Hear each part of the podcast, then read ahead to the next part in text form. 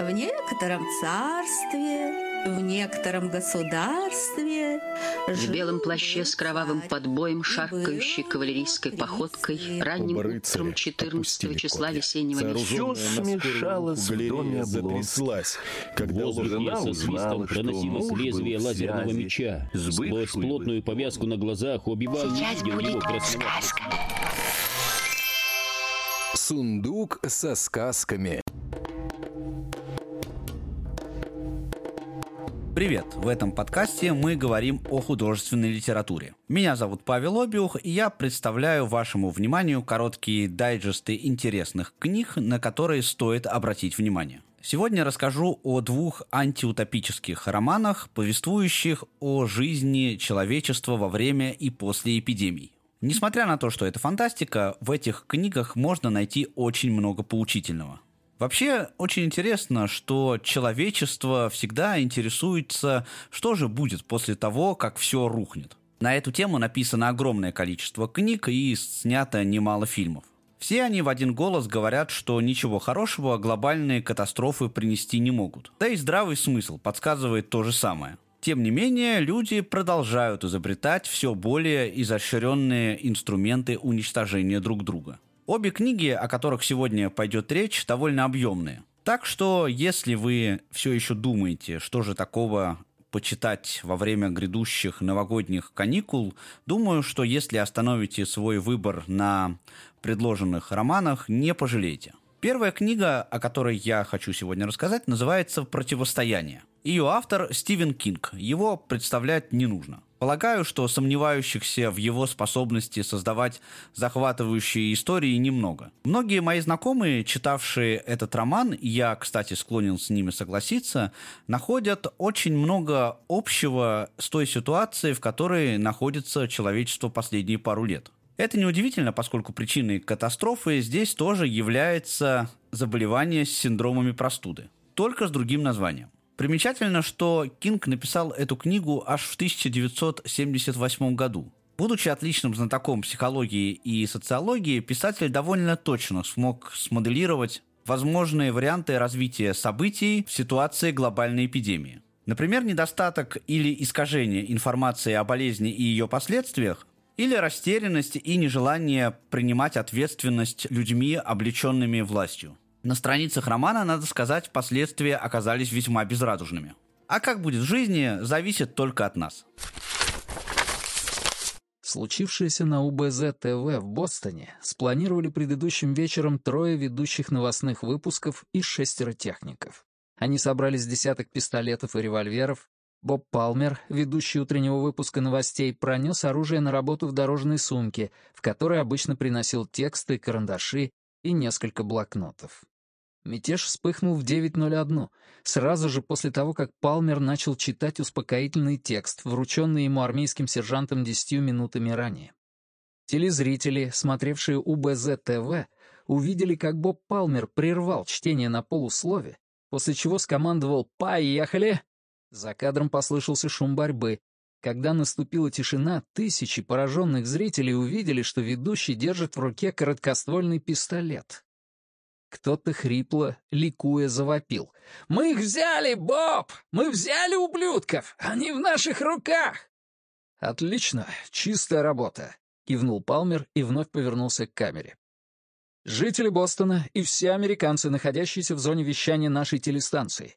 В этой студии только что произошло нечто очень серьезное и очень важное, и я счастлив, что впервые это событие случилось у нас, в Бостоне, колыбели американской независимости.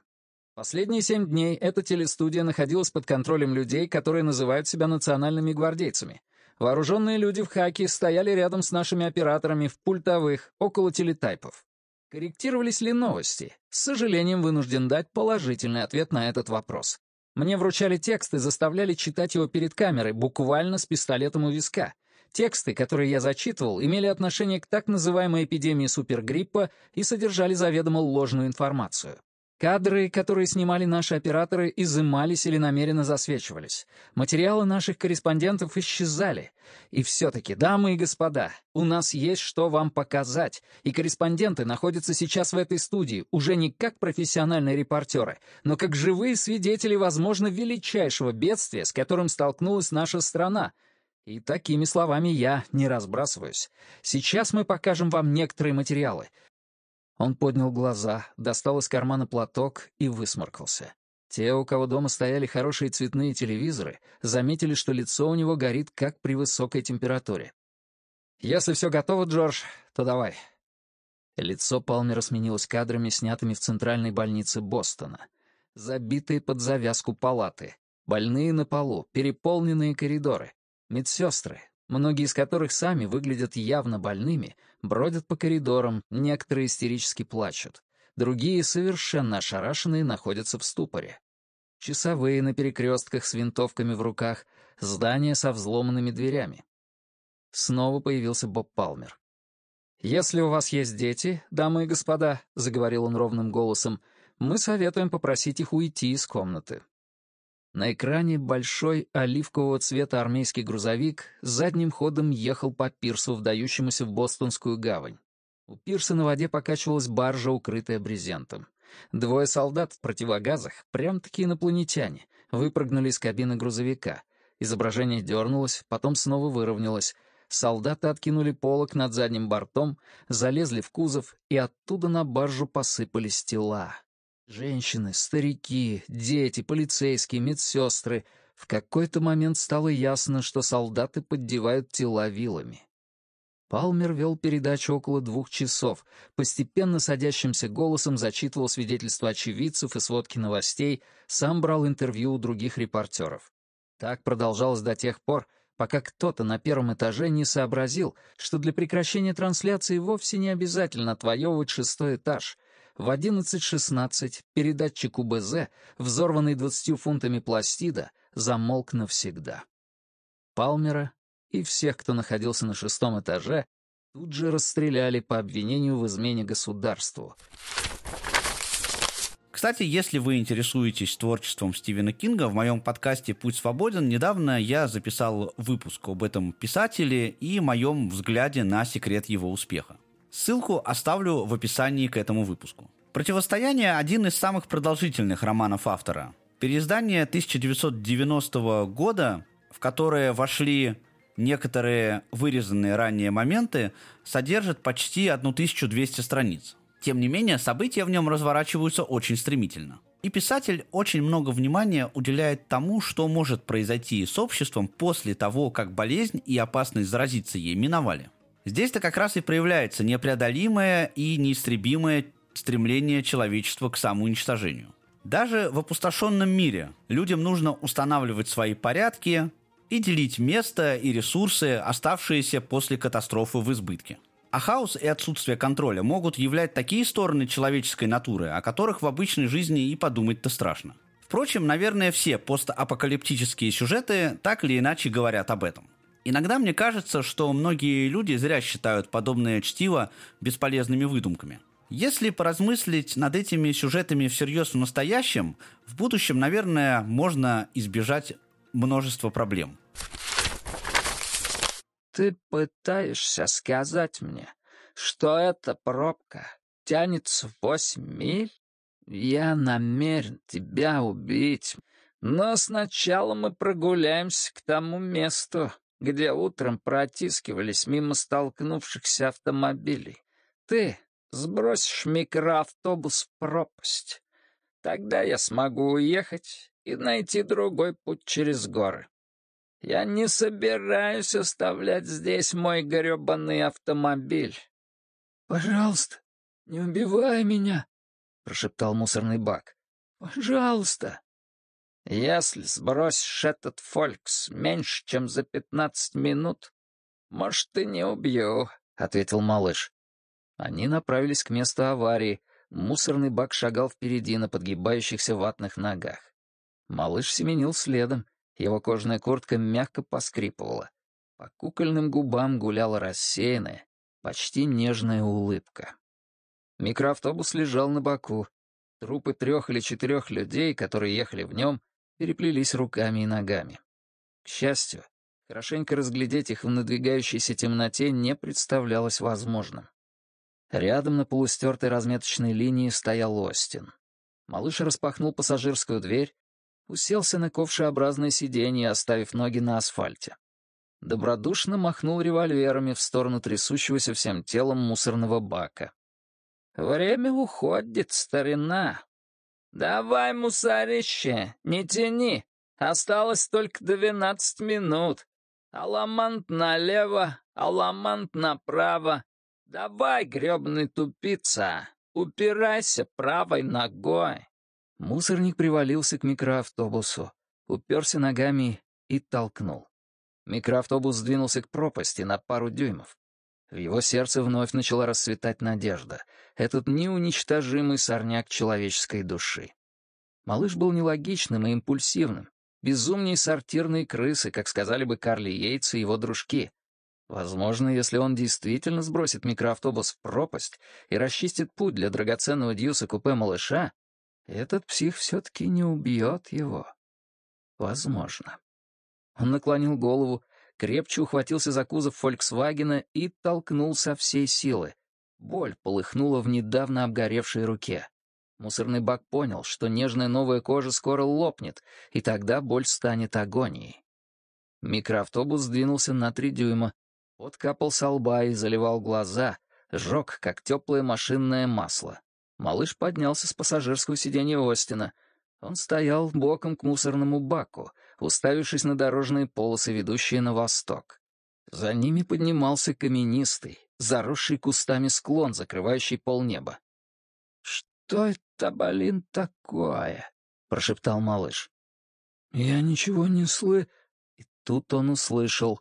По другую сторону автострады сыпались камешки.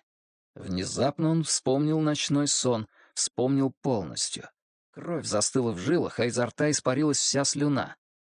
«Кто здесь?» — прокричал малыш. «Вам лучше ответить! Отвечать, черт побери, а не то я начну стрелять!» И ему ответили, однако не человеческим голосом. Из ночи донесся вой, напоминающий хриплую сирену, поначалу громкий, но быстро сменившийся горловым рычанием. «Святой Иисус!» — голос малыша вдруг сорвался на виск. Волки. Поджарые серые волки с красными глазами и раскрытыми пастями, из которых капала слюна, спускались по склону на трассу и переходили с одной полосы на другую. Их было больше двух десятков. Малыш обошел Остин, поднял револьверы и начал стрелять. Пламя вырывалось из стволов, выстрелы эхом отдавались от горных склонов, таким громким, что могло создаться впечатление, будто работает артиллерия.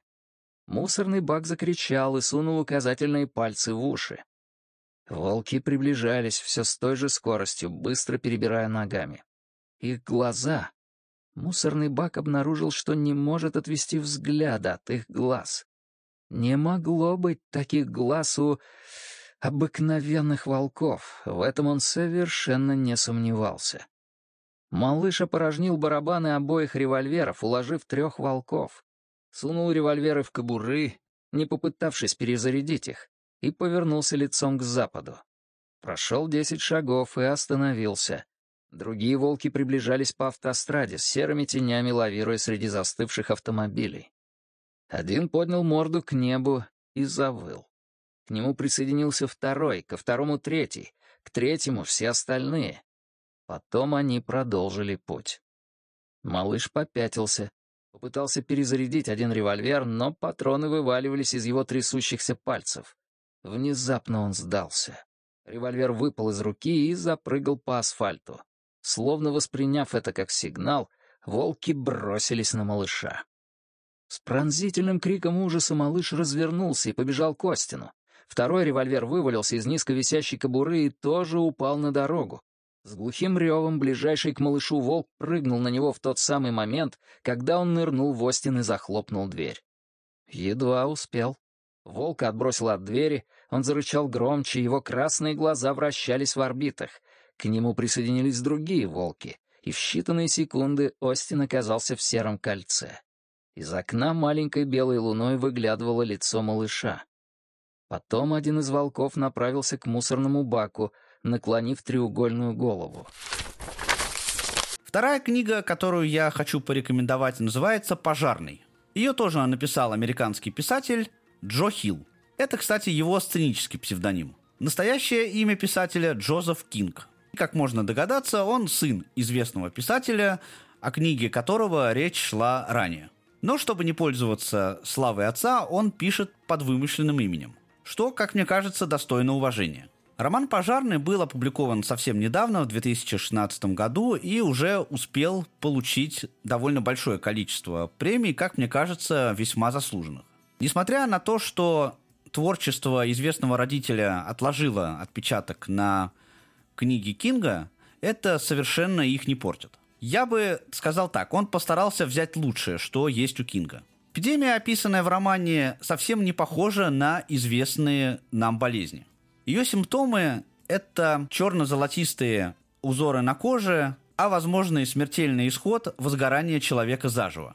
Не переживайте, это не спойлер. Суть главной проблемы, вокруг которой разворачивается сюжет, раскрывается в самом начале. Хилл неспроста выдумал такую странную, не похожую ни на какие другие болезни. Он использует ее в качестве метафоры – показывая, что настоящая эпидемия – это не симптомы и даже не летальный исход, а страх, который может толкать человека на поступки, последствия которых гораздо страшнее любой болезни. Борясь со внешним врагом, не обязательно реальным, мы часто забываем, какие опасности могут подстерегать нас изнутри. Но стоит взять под контроль страх, гнев и другие разрушительные эмоции, у человека остается шанс, и неплохой, надо сказать, оставаться человеком. Харпер шла по еле различимой тропе под темным небом. Как она не пыталась увернуться, ветер бросал снег прямо в лицо.